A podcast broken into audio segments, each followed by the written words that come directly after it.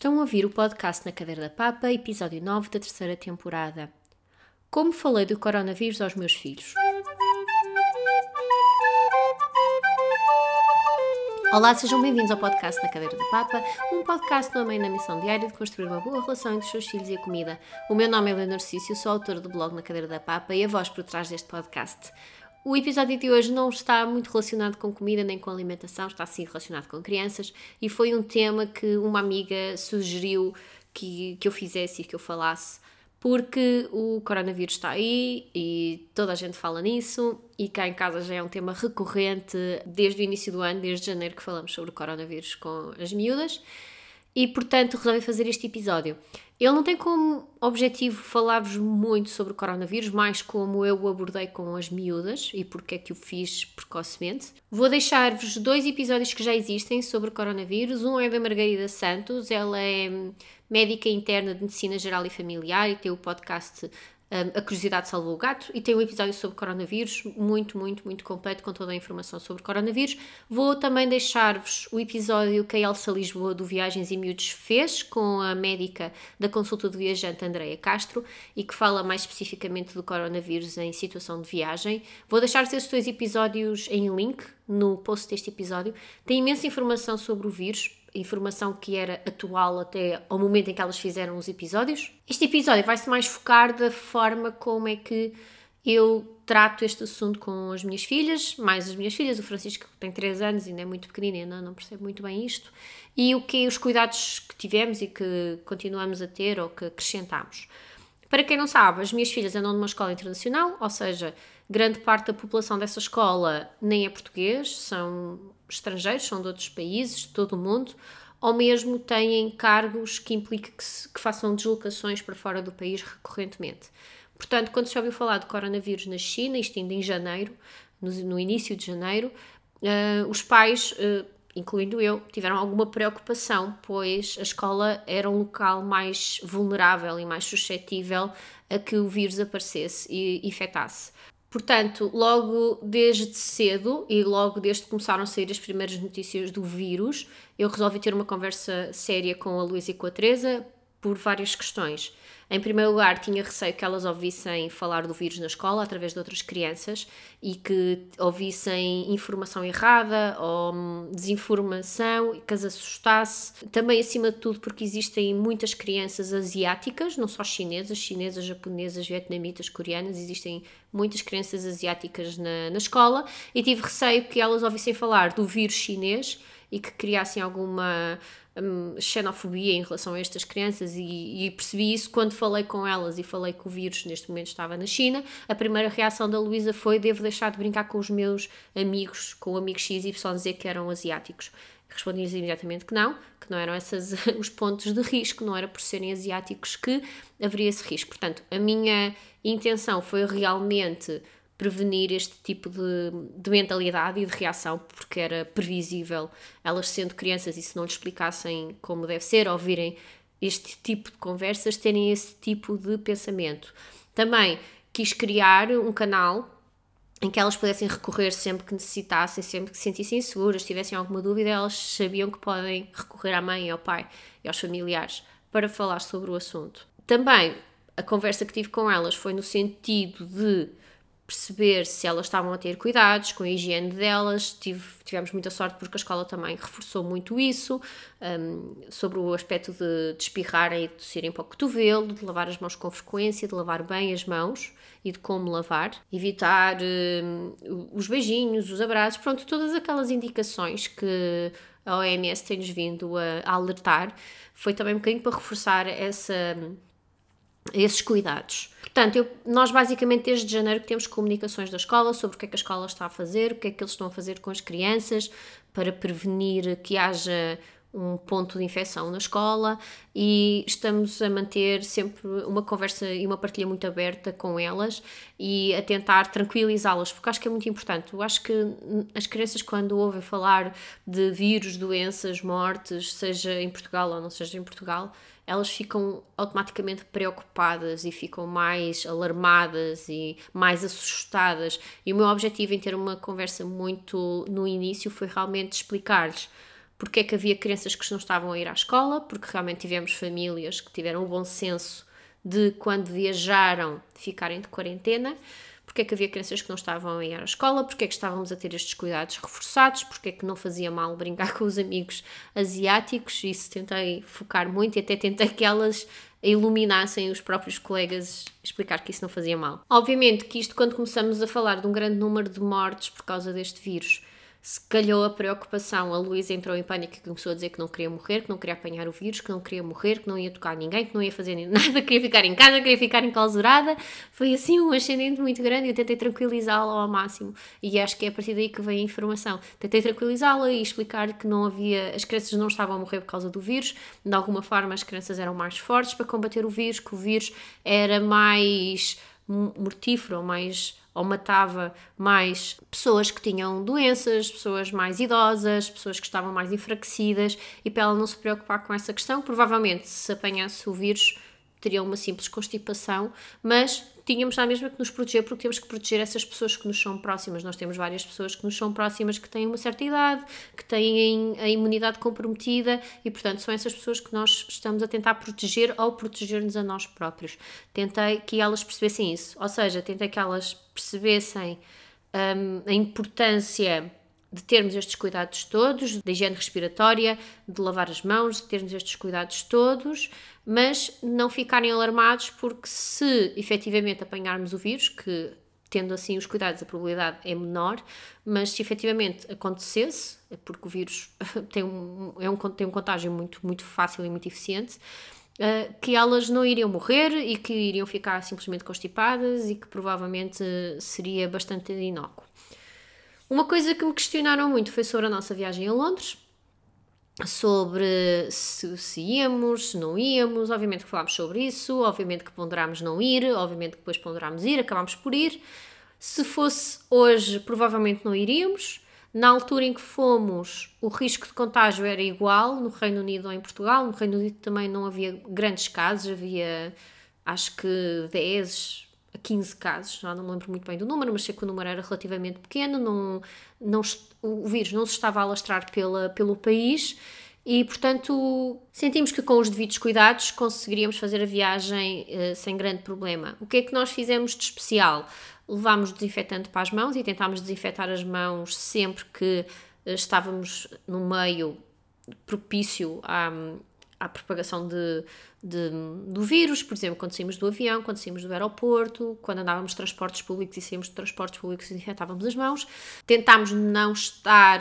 com muita gente, em uma grande aglomeração, lembro perfeitamente de estarmos a chegar ao British Museum e de estar uma grande fila, mesmo uma grande fila bastante compacta, e de nós ponderarmos não, não irmos para a fila, não só pelo tamanho da fila, mas porque não nos estava a parecer razoável estar ali todos ensardinhados uns com os outros. Felizmente tivemos muita sorte porque com segurança veio ter connosco e como nós tínhamos crianças não tínhamos que ficar na, naquela fila, íamos para uma fila muito mais rápida e mais não tão enlatados, por assim dizer, e acabámos por visitar o museu. Mas os museus não, não obviamente há imensas pessoas nos museus, mas acaba por não haver aglomeração porque os museus são grandes e as pessoas dispersam-se e não sentimos muito isso. Foram assim os grandes cuidados que, que tivemos na nossa viagem a Londres, não fizemos assim mais nada de especial, também eh, sensibilizámos muitas miúdas para não pôr nada na boca, para não encostar a boca a nada, para se, depois de sair dos autocarros, uh, se nos segurássemos algum, uh, é inevitável, vamos sempre tocar em alguma coisa do autocarro, antes de tocar na cara, desinfetar sempre as mãos, mas era algum cuidado que nós tínhamos de ir desinfetando as mãos ao longo do dia mas tentámos que elas não tocassem em superfícies que não fossem estritamente necessários, os corrimões dos, das escadas, por exemplo, nós tentávamos que elas não tocassem, que se agarrassem a nós, nos dessem a mão, por exemplo, um, para estabilidade, mas é, é, é, muito cómico porque quando vamos um, numa escada rolante, por exemplo, e nós vimos imensas, imensos vídeos desses, que era um aviso logo ao início da escada rolante para as pessoas se segurarem o corrimão da escada rolante e lá estava o aviso grande e bem visível e nós a dizer-nos às miúdas para por favor não tocarem no corrimão da escada rolante. Lembro-me de termos ido ao Emily's, o Emily's é a maior loja de brinquedos da Europa e haver uma piscina de legos, elas inevitavelmente pediram para brincar e expliquei-lhes que para evitar pôr peças na boca, para evitar mexer na cara enquanto estavam a brincar, podiam brincar o que quisessem, brincaram, brincaram, brincaram, acabaram de brincar, desinfetámos as mãos e continuamos a nossa vida. Foram assim os, os cuidados que nós tivemos. Efetivamente, se fosse hoje, se calhar ponderávamos cancelar a viagem, porque o risco cresceu e, e, o Reino Unido já tem muitos casos, Portugal também já tem muitos casos, portanto estamos a ter mais cuidado. Um, recentemente acabei por falar com elas sobre quarentena, porque já começaram a ficar várias pessoas de quarentena com, com ligações a casos comprovados aqui no Porto e, portanto, comecei-lhes a falar de quarentena, o que é que é a quarentena, porque é que há famílias que estão a fazer quarentena e, portanto, não estão a ir à escola. Uh, Falei-lhes na hipótese de, eventualmente, nós termos que fazer quarentena.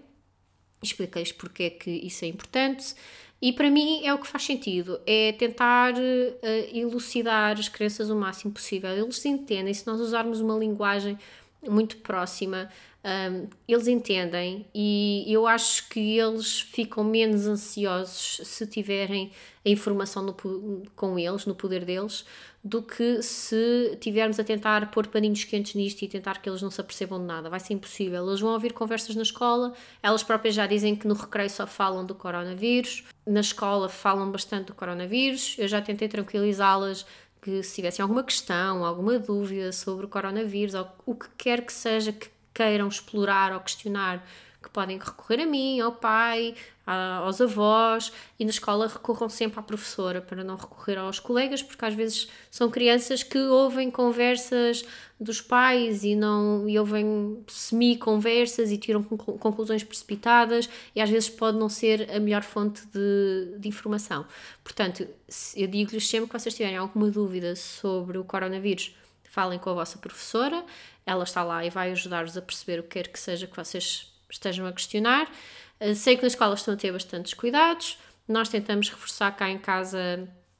uh, esses cuidados, ensina-lhes a contar enquanto lavam as mãos, a esfregar bem as mãos, onde é que devem passar o sabão das mãos, uh, mas estamos a ter esses cuidados mínimos, não estamos a fazer assim nada de extraordinário. Também tenho muita sorte, porque tanto a escola delas como a escola de Francisco já estão a ter planos de contingência e já estão a tomar ações de forma a minimizar os riscos. Um, os próprios adultos também. Estou-me a recordar, a semana passada houve um evento que reuniu alguns pais e os pais não se cumprimentaram, disseram só olá, assinaram, tentaram, evitaram grandes contactos físicos. E, portanto, estamos todos muito despertos e muito alertas para tudo isto. Queremos todos que isto passe muito rapidamente. Eu acho que passa por eh, englobar os nossos filhos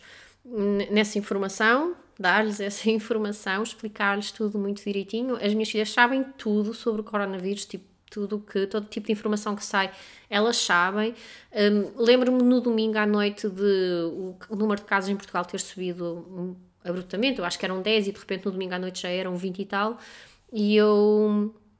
de me sentar com elas na cama no domingo à noite e de lhes dizer é normal amanhã haver crianças mais assustadas e mais ansiosas por causa disto do coronavírus, porque efetivamente o número de casos em Portugal aumentou. Tentei sempre antecipar algum ponto de um, ansiedade ou de pânico, para elas estarem preparadas, para elas estarem tranquilas e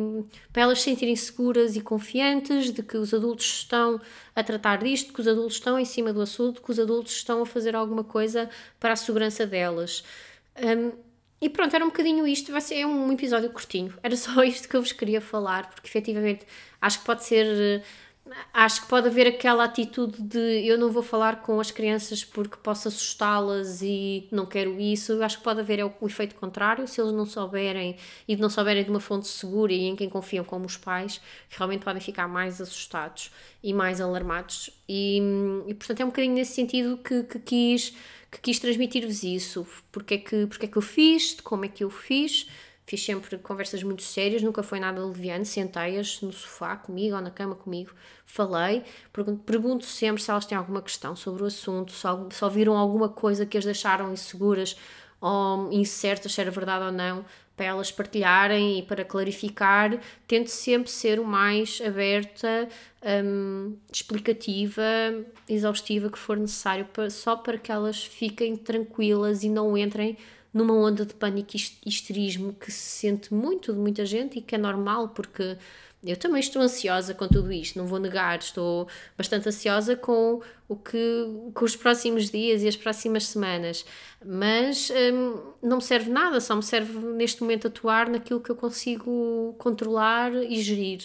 E que neste momento é os nossos cuidados de, de higiene, a nossa higiene respiratória e a informação, basicamente. E pronto, foi nesse sentido que eu resolvi fazer este episódio. Eu espero que tenham gostado. Se tiverem alguma questão, alguma coisa a dizer sobre este tema, não sou propriamente um, a referência, não sou médica, nem, nem estou relacionada à área, simplesmente resolvi tomar uma atitude precoce de falar aos meus filhos sobre o que é que é e o que é que provavelmente iria acontecer. Portanto, tudo o que está a acontecer, eles já sabiam que iam acontecer e já estão super preparados para que, que acontecesse. Espero que tenha sido um tema relevante para vocês, que vos ajude também a pensar como é que querem tratar deste assunto com os vossos filhos, se for o caso, ou com crianças com que trabalhem, como é que é a melhor forma de, de abordar este tema com eles. Não se esqueçam de subscrever o podcast na vossa aplicação de podcast preferida e se estiverem a ouvir pelo iTunes, façam uma pequena review e uma pequena classificação porque ajuda o iTunes a levar o podcast a mais pessoas. Não se esqueçam de consultar o post no blog sobre este episódio. Vou-vos deixar os dois episódios que falei no início deste episódio, da Margarida Santos e da Elsa Lisboa, e vou deixar-vos também um, uma imagem que encontrei de, de, com recomendações da OMS para um, ajudar a tranquilizar as crianças neste momento, porque é normal as crianças ficarem mais nervosas e haver algumas, algumas alterações no comportamento delas. Vou-vos deixar essa imagem que encontrei, ou melhor, que uma amiga minha me enviou,